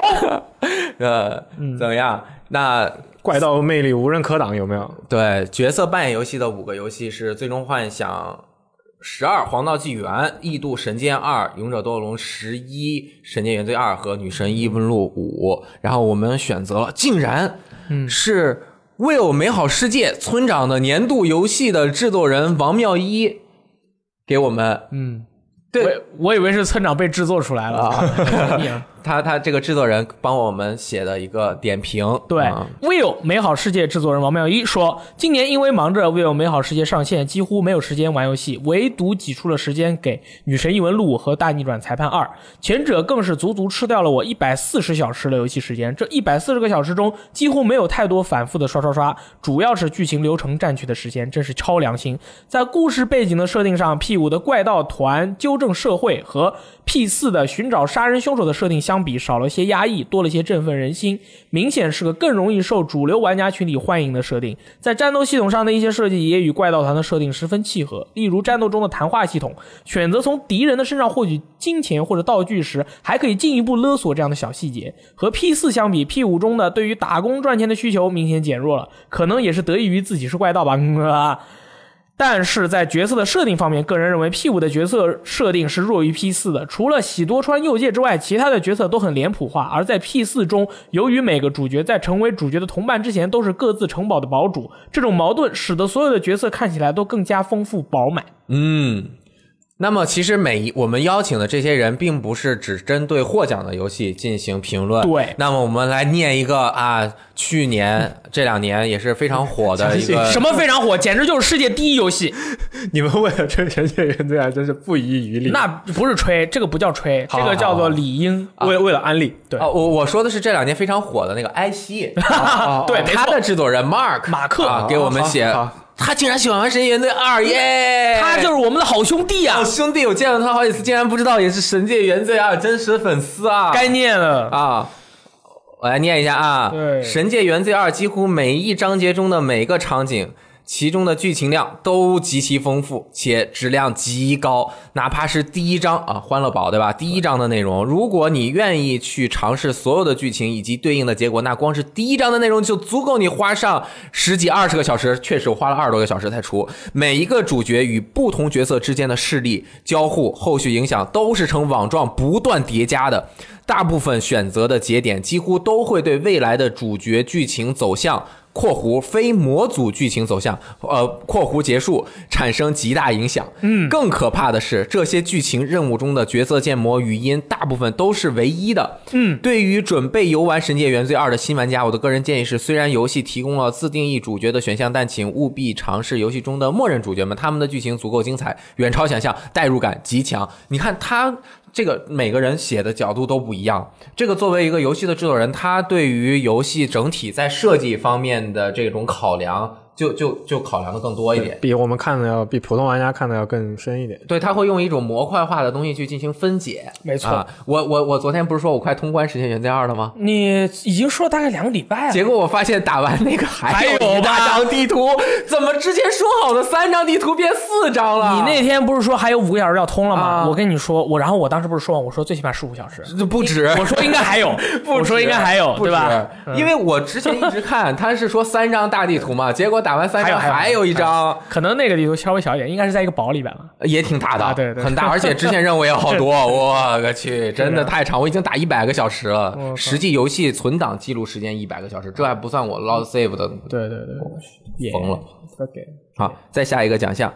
又是，是塞尔达传说。哎，是最佳动作冒冒险险游游戏推荐的提名都有那个那个推荐的都有哪些呢？是呃《塞尔达传说：幻想之息超级马里奥奥德赛、刺客信条起源、尼尼尔尔机机械械军军团》和周一期，耶为什么《生化危机》选了张这么这这张图？就是搞笑很神秘啊，一就点是很神秘啊。但是我跟你们说，《生化危机》真的特别好，我今年真的觉得这个游戏真的没得任何奖，真的很可惜啊、哦拿了个 PSVR。嗯，可以。好，那么我们选这个我们非常熟悉的老朋友，游戏机使用技术胜主负师编胜负师他的那个评论吧。它是点评的是尼尔。呃，从成品的表现来看，尼尔是令人满意的，丝滑顺扳的手感与分毫不差的动作反馈，给予了玩家最为舒适的操作体验。二 B 双武器切换、行云流水、九 S 黑客射击的四两拨千斤，以及 A 二挑衅加暴走的暴力输出，让三个角色之间的差异非常明显。在游戏不同阶段给予玩家不同的操作感受，多样化的武器和每一个动作模组考究的设计，让角色拥有武武术的武和舞蹈的舞，就是两种舞结合般的美感。收招时勾脚的小动作，或是缓慢行走时优雅的步伐，也丰富了游戏所想表达的独特美学细节。说到底，《尼尔》这部作品的游戏类型是角色动作扮演，遇到战斗难点时，依靠疯狂嗑药或者练级后的等级碾压也是可以完全解决的。中低难度下，一把小刀平 A 也能通关。至于最高难度一击死的极端设计，则把恢复道具对难度的影响操作完全消除，为硬核玩家提供了展展示自己的场景。在难度跨度方面，这是一款丰俭由人的作品。你可以只去体验它优秀的剧情和音乐，也可以更刻意的去体会白金在动作和系统设计上的匠心。除了 Freestyle 的连续技开发，在使用性能各异的插件后，模拟时间、瞬间防御、一闪等上级技巧全都出来。在下一款续作来之前，你可以把尼尔完成鬼泣，完成魔女也是完全 OK 的。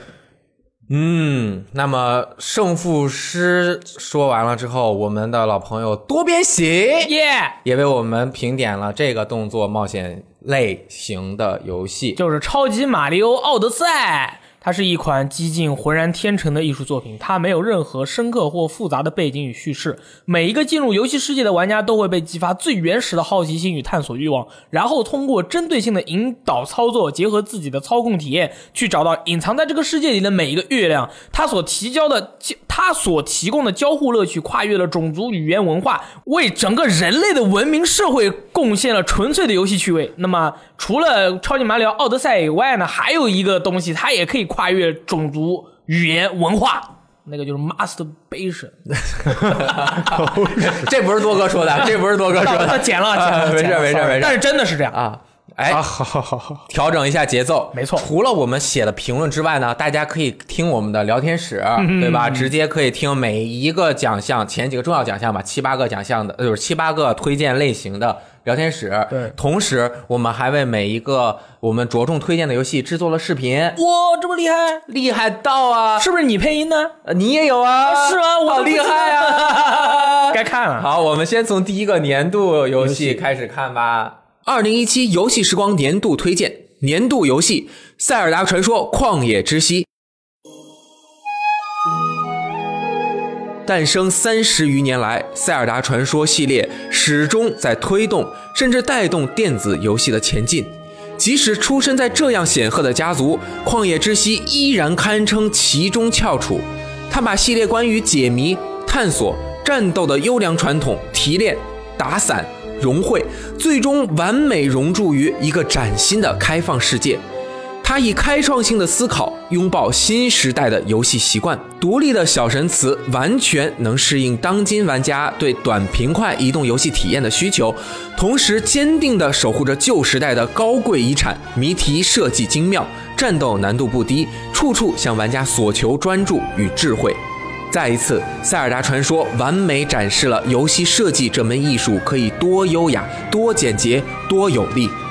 旷野之息优秀到足以提醒我们所有人，任何一个看似熟知的模式和规则，都或许仍旧潜藏着巨大的成长和突破空间。电子游戏的路会越走越宽，更多意想不到的奇迹正等着游戏去创造。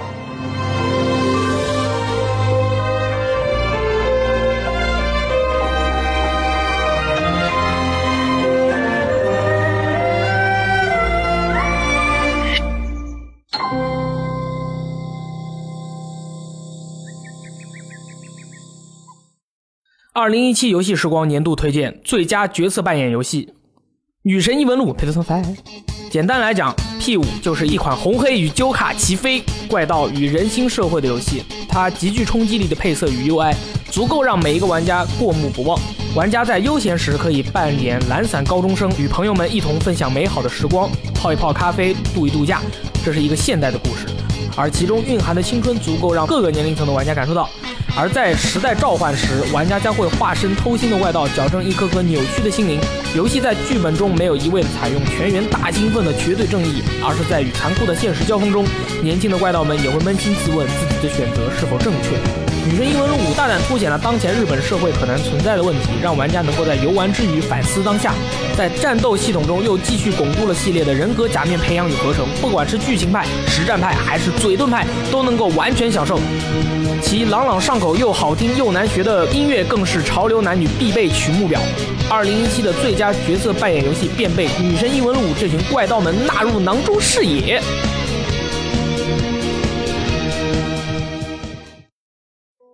二零一七游戏时光年度推荐最佳动作冒险游戏《塞尔达传说：旷野之息》。《旷野之息》做到了很多不平凡的事，说两件特别不平凡的，其一是绝妙的地图设计，不仅仅是地方大玩意儿多，对玩家视线的引导和遮蔽、地图要素之间的距离、道路利用率，任天堂全都纳入了考量。最后呈现给玩家的是一个精确、生动，甚至会说话的世界。因为这世界本身就能不停劝诱你和引导你探索下去。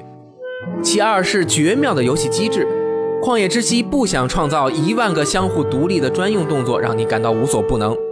他想做的并做到了的是让每个游戏中的给定行为都能有足够丰富的外延。玩家能做的事很多，但你必须开动脑筋。这两件事做完，我们还能说什么呢？革命性的开放世界动作冒险体验就在这里。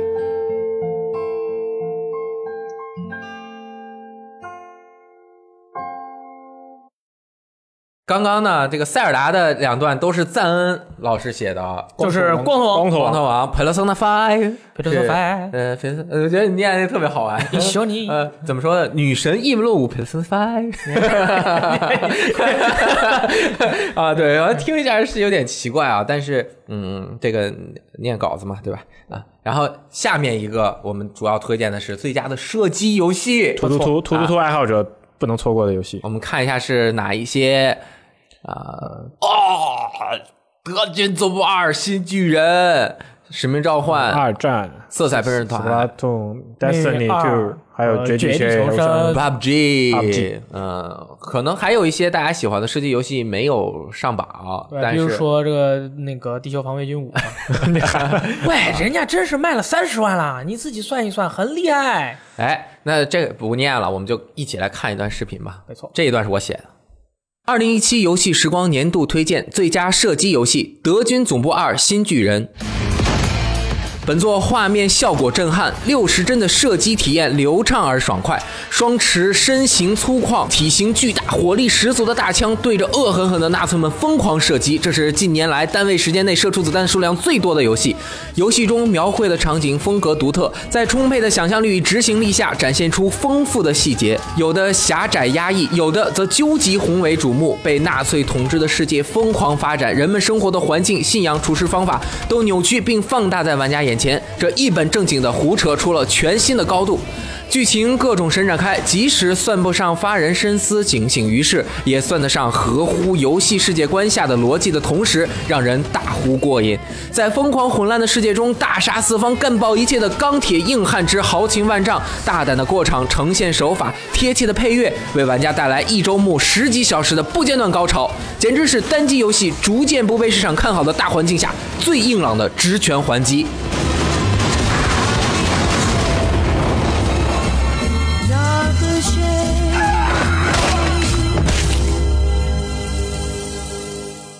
德军总部获得了年度设计，我觉得这个毫无争议，没错，真的是完完完完完完，玩过的人都说好，太爆了！我写的那个绝对真情实感，嗯我靠！然后我我就我就在等公司的那张盘什么时候用完了之后，我借来我借一下，感受一下。啊，德军总部吗？公司没有盘啊，没有吗自己买？吧啊，你们都自己买的啊都是？自己买的。我靠，那我只能等拯救拯救单机玩家啊！你登录三星的账号，啊。用叉 One 叉玩一下，对叉 Y 叉的哦现在都一直放在他房间嘛，你直接拿过来玩就是了。单位的用单位的机器随便玩啊。啊，他把公司的唱唱唱拿回去了。，对对，那我要感受一下，是我们给他的。绝佳的体验。，对，哎，怎么样对？真的是六十帧的体验特别的爽快。好，下一个真的是竞争非常的激烈，这个血淋淋，你确定吗？真的竞争很强烈吗？ 这我他妈这我你说啊话好危险，我觉得说真的，嗯，这个是投票投出来的，我也没法，没办法。但是我们电台节目里面讨论的其实还是蛮激烈的，因为蛮激烈如的果只是针对硬件，而不是针对平台去投票的话，嗯可能又有又有一些差异。哦但是当时我们投票的时候，更多的就是这个最佳硬件，大家去投影响力相当于。哦对，然后去投出来的。然后我们实际的电台节目中，其实更多的讨论了每它作为一个单纯的 hardware，嗯，就是硬硬件嗯来说，它的这个相关。当然，NS 当然是好，当然叉万叉也是非常的不错嗯没。错，我们俩都是站叉万叉的。对啊我真的觉得叉万叉作为一个硬件是强过 NS 的。嗯我这是我个人的一个想法，啊这是我个人的一个想法。然后我们选择也是 B 站知名 UP 主抽风 Crazy 啊。他说：“我迫不及待地打开了塞尔达的包装，把卡带放进嘴里，亲身体验了一下甲苯地那胺的美味。哇，你这个是不是之前读过甲苯地亚胺念的这么的顺 畅？对，我手自从链开始做电台节目之后，我的这个阅读能力就提升了很强很强你记继续得我上次读不是那你个快继续刺杀骑士团长，你一下快就继续 念，继续念。啊，亲身体验了一下甲苯地那胺的美味。 想想我的人生没什么比这更苦的了。不同于我一共就买了六个游戏的 VU，八个月的时间，我便买了十几款 Switch 游戏。二十多年前，当我用手柄控制鸭子让我一起玩打野鸭的父亲每每拖把的时候，我对任天堂就有了一个模糊的概念。十年前，当我第一次把 We 接到大学食堂的电视上，跟室友打了一下午拳击。八个月前，当我和我爱人玩了几小时 Switch 上的 One to Switch 的时候，我都在想，任天堂果然还是那个任天堂。Switch 的 HD 震动功能确实很惊艳，在试玩数数数球数球游戏的时候啊，很难想象，当你拿着手柄微微倾斜的时候，能真的感受到小球在手柄里滚动，这种奇妙的感觉究竟是如何做到的呢？啊，体感也是更上一层楼。在 w 的时代，我和我爱人就沉迷在 Just Dance 里，当时觉得手里拿着东西不过瘾，就又买了个 X 三六零的版本，玩了一周，妥妥的又换回来了，比手里拿个棒棒更不能忍啊，是不够精准的判定。如今我俩依然沉迷 Just Dance，玩的是 Switch 的版本，虽然 Switch 版本最贵，贵上天的那种贵。啊 Switch 与独立游戏也是非常的默契，感触最深的是以撒的结合。虽然有手机版，手感差到我买了几乎就没玩儿，但是 Switch 版倒是真的玩了很久。很多独立游戏虽然还是躺着玩更舒服，但是说到躺着玩，Switch 最大的缺点就是， 咱脸真他妈疼啊！打脸，就是玩的时候拖把了，打到脸上了。其实这个抽风 crazy 它整篇这个点评啊，大家可以去看一下原文，它的整篇原文呃是非常危险 的。我已经摘抄它所有的非常正常的一些内容。其实这个整篇不是危险，就是很刺激，大家可以自己看一下。因为他他作为一个 UP 主，他是个性非常的鲜明的吹爆，也不是骂爆、黑爆、吹爆都是有可能存在的其实上去之前，我们已经我已经改过， 啊！你都改过了，怪不得呢。 偷偷我改就说怎么这么安全？嗯呃，改改过了。对对对对，原来是这样。很个性，很个性。哎，啊我觉们得还没有请关系，个性是非常需要的。还请到了真实 Xbox 粉对，丝，真是真实软饭。对我来念一下啊，《光环》官方小说和漫画译者插小包。 不好意思啊，我刚才有点这个情绪过激。天蝎座计划自公布以来，不免有争议与质疑的声音。代中更新和玩 PC 有什么区别？真的能做到 4K HDR 画面吗？这么贵会不会卖不出去？等等这些疑问，随着越来越多新老游戏展现出 Xbox One X 强化优化后的魅力，随着 4K HDR 效果的不断曝光，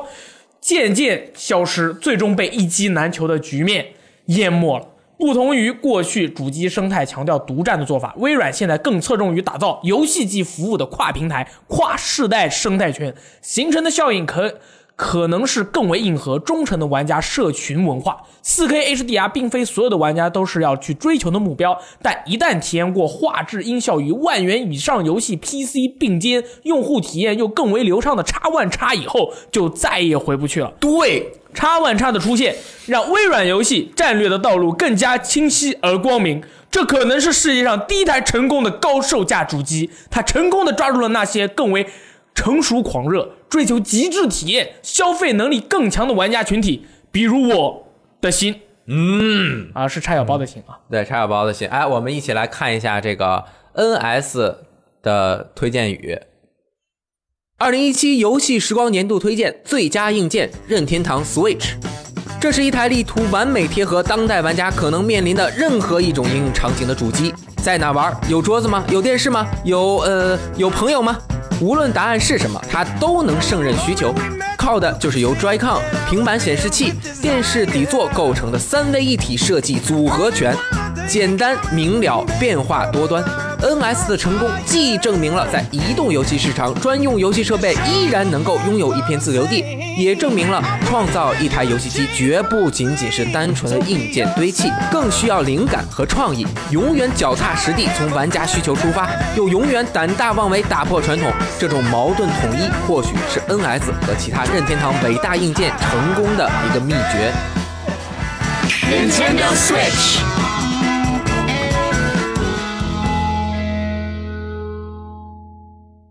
哎，NS 是赞恩老师写的评语。那么下面一个奖项很厉害了，下面一个奖项是最失望游戏，你们猜猜是哪一个？最失望游戏，二零一八年最失望游戏。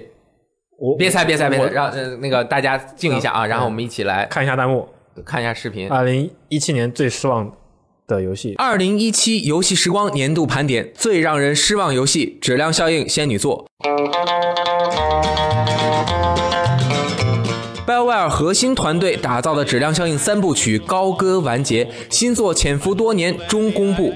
交给负责之前作品多人模式的 BioWare 蒙特利尔工作室制作。种种原因导致最终成品远远无法接近原三部曲挑起的标杆。曾经银河系各种族之间的故事矛盾冲突激烈又复杂，充满看点。而新作中，大家携手前行，组成仙女座星系开拓殖民团，之前的矛盾与特色消失殆尽。对于玩家来说，殖民的情感驱动力极为有限，新种族只有两个，角色演出动画粗制滥造，故事剧本也乏味凑数，缺少灵光。五个主要星球看似开放，实则可做之事寥寥无几，缺点细数不尽。这对于仙女座有些残忍。后续 DLC 取消，IP 再被冷藏，一次失败的重启。希望守护三 A 单机游戏火种的骑士们更加团结而勇敢，面对黑暗，心向光明。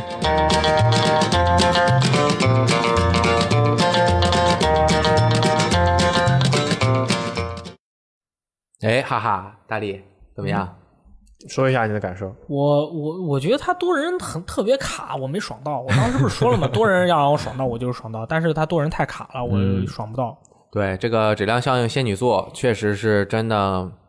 有一点可惜。可惜嗯他要更多的他可能我是觉得被他谋杀的他他可能比下面的其实都要好，但是为什么对他是他上榜了？是因为我们对他的期待哦，。没有没有没有，他还没有，他真没有《恶灵附身二》好， 比他也没有，星战战争前线好。可能比《极品飞车》啊但什是么的但是好我一是点啊就是因为我是觉得大家所有人对他的期待是很高的，对，那真的是太高所以了。才会有了就是就是中间这个差跨越的差差度太太太大了。对我们这个也说了很多，就不念了。但是其他的提名还有《苍蓝革命女武神》《极品飞车》《还钱》《星球大战：战争前线二》和《恶灵附身二》。恶灵附身二恶灵附身二》也是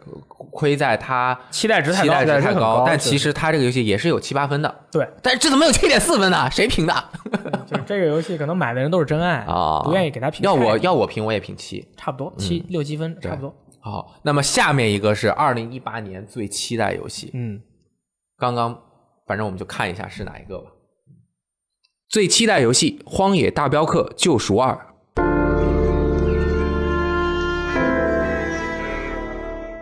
《荒野大镖客：救赎》初代故事起始于1911年，发生于第一次工业革命期间，混乱又高速发展的时代背景下，牛仔、法外之徒与警长、百姓之间相互博弈，原住民与新殖民者激烈冲突，牛马与铁轨列车新旧交替。主角约翰·马斯顿在美国旧西部走上一条解放与救赎之路，成就自己的恩怨情仇。而《荒野大镖客：救赎二》是系列的前传，讲述马斯顿年轻时所处团伙的故事，带大家回到更野蛮、更法外无天的日子。一段传奇的故事，偌大的地图与无与伦比的氛围营造，同时还会加入全新的线上模式。到目前为止，游戏总共就只有两分三十九秒的影像，已知的确定信息非常少。但尽管如此，大家仍旧期待无比。等待期间，有机会的话，重温一遍初代的感动，为迎接新作做好足够的情感与知识储备吧。《 《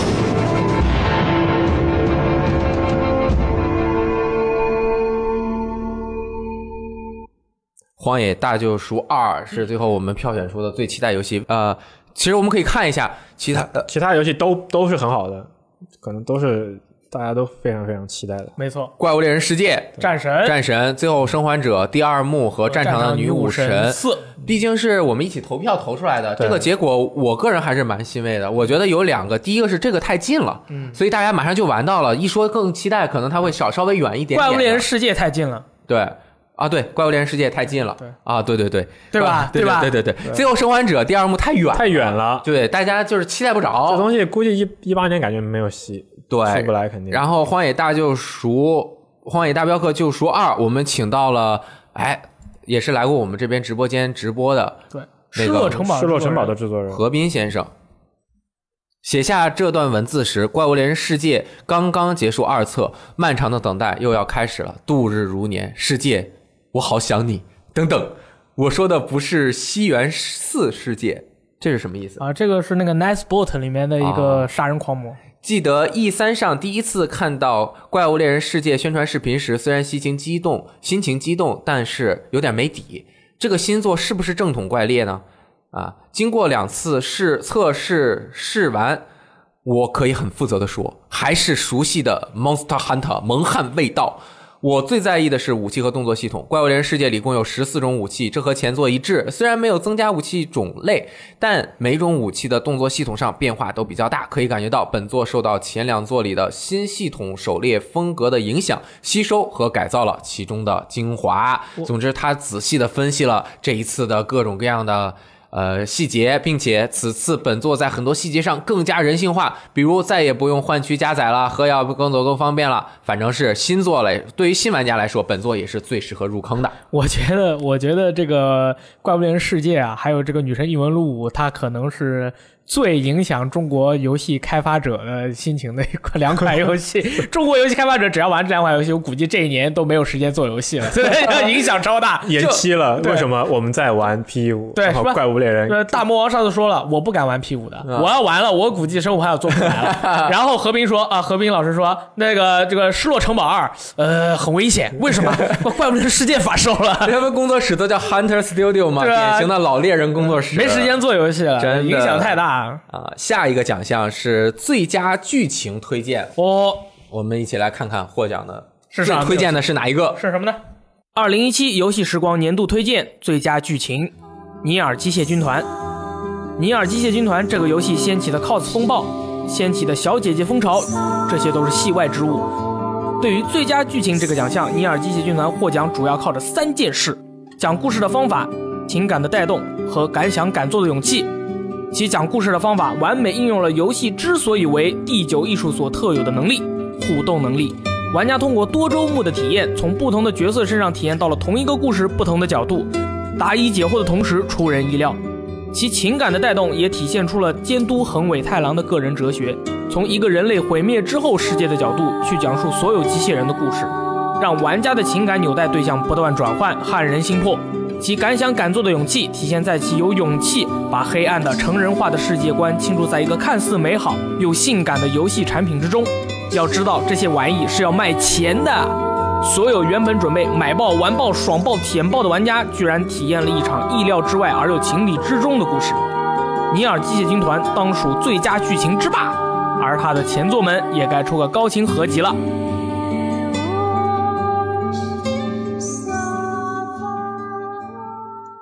哎，尼尔，那为什么这个 P 五和 DQ 都没有上榜啊？因为我觉得，第一这是投票投出来的，对第 二，其实剧情它可能如果按电影的奖项来说，它包括最佳剧本和最佳编剧，它是呃不是呃最佳叙事就是 narrative，它是分两种，就是你剧本写故事本身好不好是一回事，是一回事儿。然后他在游戏中讲述的方式又是和他呈现的这种方式和游戏互动的玩法结合的到底有没有那么紧密是一回事儿。这个很重啊要。对，如果我们说故事好不好，那故事好的游戏真的还蛮多的，嗯不少对吧？就今挺年多不的。止但这是些今年就是尼尔就他讲故事的方法就很特别，然后讲的故事本身也是很那个很好的，然后他再加上他用一种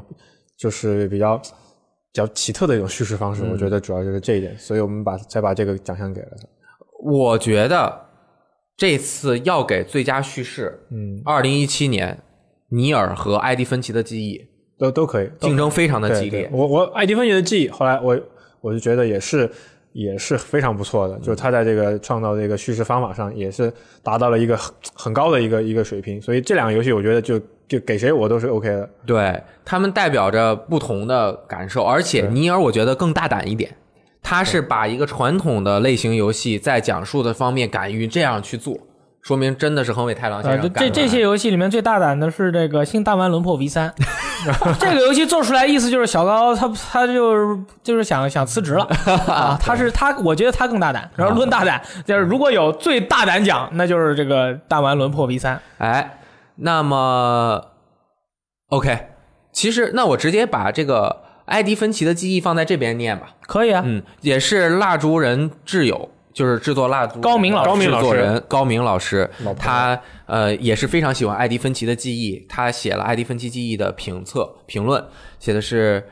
艾迪芬奇的记忆应该赢得玩家的感激，因为他气势恢宏地拓宽了叙事类游戏的边界，强行拉高了同类游戏的品质标杆。相信在未来，我们会看到一系列受此启发的游戏，更好地将故事用与游戏的语言娓娓道来。艾迪芬奇的记忆同样应该赢得我们这些游戏开发者的尊重。因为它优雅而不失尊重的用一款扎实的产品证明，游戏在讲故事方面超越电影，并不是理论，而是一个华丽的现实。它为每一个奋战在游戏叙事这项事业上的开发者赢得了尊严，树立了榜样。当我们还在纠结于如何用游戏讲好故事的时候，埃迪芬奇的记忆通过简短的游戏描述，向我们展示了一个亘古不变却总被游戏创作者忽视的真理。与小说、动漫、电影一样，当你想讲故事的时候，重要的不是手法，而是故事本身。每揭开一个故事，玩家都会体验到一名新的家族成员在死亡当日的生活。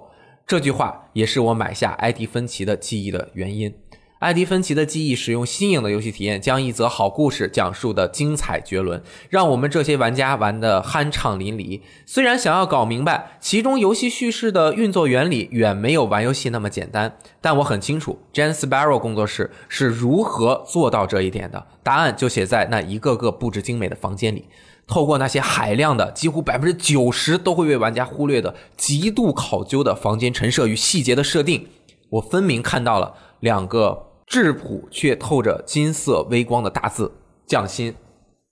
哎呀，这个我觉得游戏做做游戏的人去去看一个游戏，确实和玩家和我这种编辑去看的角度是真的是不一样尤的。其是你自己做游戏，你看别人做游戏，你会发现，我的天，我这做不了，做不到啊！对，就是这你打你到才能这明白，种，就是那种东西背后是意味着什么样的一些一种一种一种思考和那种想法，然后里面充斥的这些东西是多么多么难。你觉得它可能就是桌上一个手机和一一张纸一个遥控器，但是。其实背后可能有很多个为什么它是放在这儿，为什么是这样的一个东西在这儿的，蕴藏的东西是非常非常多的。而且还有很好的工业设计。嗯对，还赚钱了。对，下面一个推荐的类型是最佳独立游戏推荐，对我们这个可以很重要看一下二零一七游戏时光年度推荐最佳独立游戏《茶杯头大冒险》。Studio MDHR 潜心数年打造出这款手绘画风的硬核过关游戏，一经发售就掀起了一股新的受虐热潮。数十场充满挑战的战斗，BOSS 们有着惟妙惟肖的形象，丰富且滑稽的表情，夸张的肢体动作。游戏难度较高，敌人的攻击密集而复杂，非常容易落命，但同时又会让玩家产生一种“我差不多要赢了”的错觉，从而萌生重复挑战的欲望，无法自拔。茶杯头采用了上世纪三四十年代的橡皮管动画风格，传统的赛璐璐手绘动画、水彩背景，极力还原近一个世纪前的动画风格，再加上辨识度极高的爵士乐，复古硬核，好看好玩。还在追忆往日雪人兄弟、魂斗罗的时光吗？是时候要让旧友在电视机前叙叙旧了。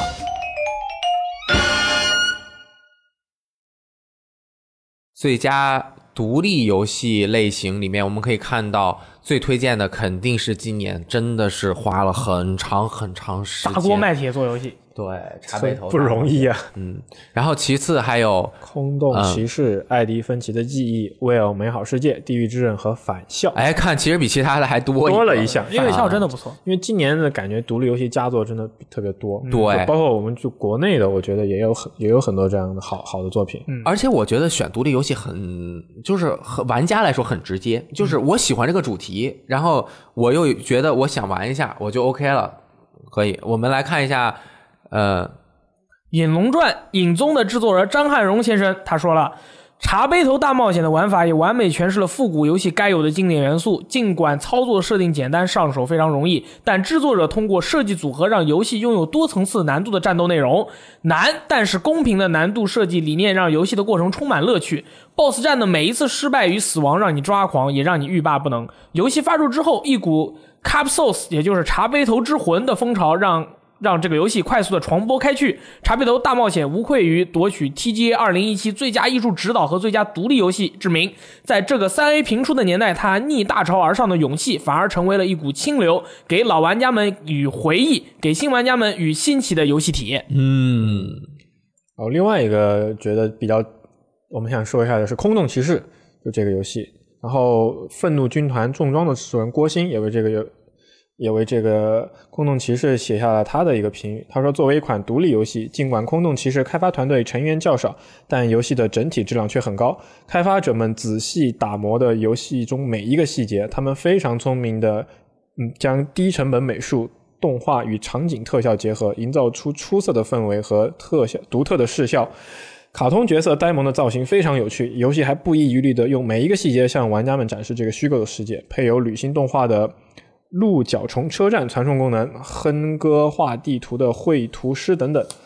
空洞骑士的战斗难度控制的非非常棒，出现 BOSS 给玩家不小的压力，但又不至于绝望。游戏的整体难度不低，跑图和探索的过程中，平台和机关的设置非常精妙。游戏记录点不多，有时翻山越岭跑回 BOSS 的房间，奈何路上机关重重，很可能还没有和 BOSS 开战就已经苟延残喘。我还有数次在跑尸的过程中，由于路途遥远，死在了路上的经历。数千级欧灰飞烟灭，不知道是不是因为我手残。其实这这个游戏我也玩了一下，然后确实它是也是一个可以说是一个二 D 横版的那种那种魂难度、这种魂系的这样一个感觉。哦，是？吗？对对对，它它其实挺也挺难的，而且这个游戏要出 NS 版，嗯然后我特别期待在 NS 上可以可以随时拿出来玩，因为每次回回家之后真的不想开开电脑，然后打开 PC，然后它的一八年会会登录 NS，我觉得大家可以去试一下。嗯，好，这个是我们独立游戏，再下一个是最佳家庭游戏，呃，获得这个呃我们推荐的不是获得，sorry，我们推荐的 我们推荐的游戏是 Just Dance，加你油猜我捡。One to Switch 超级马里奥奥德赛和真的是非常适合家庭聚会的马里奥赛车马里八奥赛车八豪华版，我们来一起看一下。二零一七游戏时光年度推荐最佳家庭游戏《马里奥赛车八豪华版》。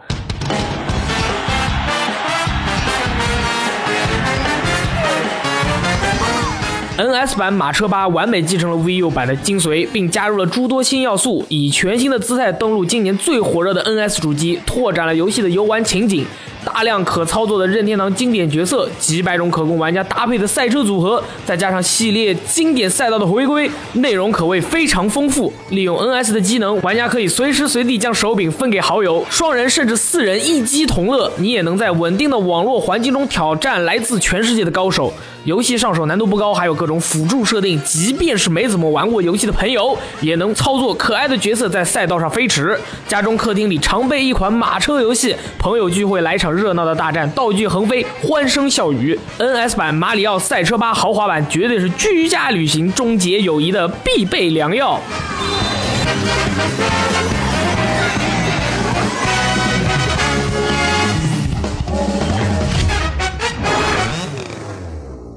除了马里奥赛车八以外啊，这个 One to Switch 也是这个非常好的一款家庭游戏。那么这个 Fridge Wars 的制作人李敖给我们分享了一下，他说和一七年任天堂所推出的众多大作相比，One to Switch 算不上夺人眼球，但作为 NS 的首发游戏，凭借它充分发挥了 NS 全部新技能的游戏模式，One to Switch 在很长一段时间内都是入手 NS 时的首选游戏。纵然有首发光环护体，One to Switch 仍然在定价策略和内容丰富度上被玩家所诟病，但这并不妨碍它成为一款派对神器。它易操作，注重分享，鼓励玩家放飞自我。从 One to Switch 中，我们能看到 Switch 这台游戏机的一些设计理念。某种程度上，One to Switch 和当年的 V Sports 一样，都是通过简单易懂的小游戏，让玩家在短时间内购就可以体会到新一代主机的独特魅力。而对于游戏开发者而言，One to Switch 在游戏企划和制作上起到了教科书一般的作用，让玩家了解新主机的特性，也没有什么比这更好的办法了。哎，所以呢，看我们要了解 Switch 的魅力，就要从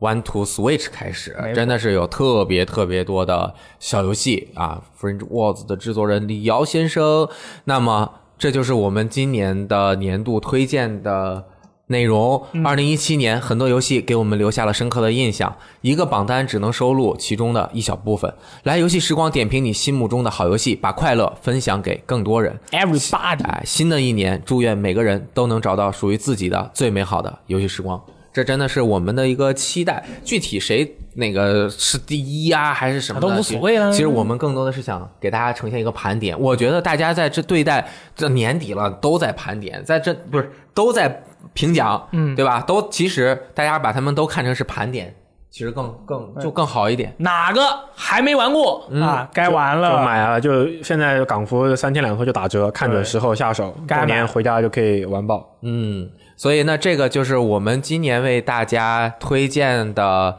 很多游戏。如果你这一年有漏过的，还是如果这个主题也蛮合适的，你有相应的终端，也就是主机或者 PC 的话终端这个词已经很久没有听到过了。 ，Terminal 啊， Yeah, 然后 yeah 就可以体验玩一下对，然后迎接二零一八年更多更好的游戏，这也是我们的一个心愿啊。如果是听电台的朋友，可以到我们 VG Time 的网站上面打开头图，应该就直接能够看到我们的这个整个的一个榜单，其中一共大概有三四十位的制那个。